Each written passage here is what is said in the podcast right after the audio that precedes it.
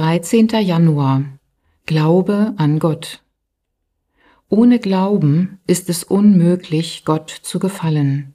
Wer zu Gott kommen will, muss glauben, dass es ihn gibt und dass er die belohnt, die ihn aufrichtig suchen. Hebräer 11, Vers 6 Das Leben von Wilma Rudolph, der großen Olympia-Kurzstreckenläuferin, ist eine besondere Geschichte des Glaubens. Wilma wurde mit Gesundheitsproblemen geboren, so dass sie gelähmt war.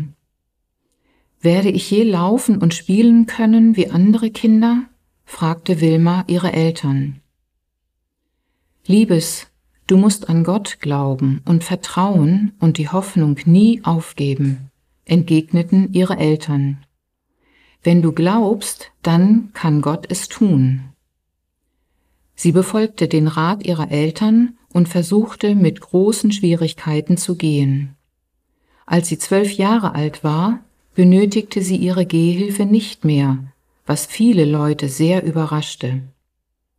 Im Gymnasium spielte sie als Mitglied der Korbballmannschaft bei den Meisterschaftsspielen mit und gewann im Jahr 1960 drei Goldmedaillen bei den Olympischen Spielen. Vielleicht fragen Sie sich manchmal, wenn Sie solche beeindruckende Glaubenszeugnisse hören, was könnte ich erreichen, wenn ich Gott bei seinem Wort nehme?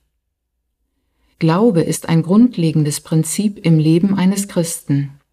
Glauben, wer Gott ist, was er sagt, was er getan hat und was er noch tun wird, definiert das Reich Gottes. Zudem ist Glaube das Wichtigste im täglichen Leben eines Christen. Paulus schreibt in Kolosser 2, Vers 6, Ihr habt euch Jesus Christus als dem Herrn unterstellt. Darum richtet nun euer ganzes Verhalten an ihm aus. Wie haben wir uns Christus unterstellt? Durch den Glauben.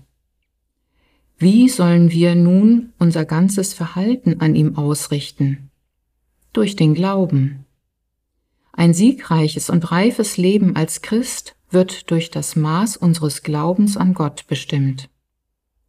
Wir neigen dazu, den Glauben als eine mystische Qualität zu betrachten, die sich nur auf den geistlichen Bereich beschränkt. Jeder Mensch glaubt jedoch an irgendetwas, denn das ist das Grundprinzip des Lebens. Die Frage ist nur, an was oder an wen glauben wir?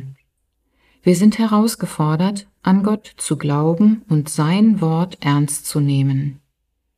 Gebet Danke, Herr, dass dein Wort in alle Ewigkeit im Himmel verankert ist.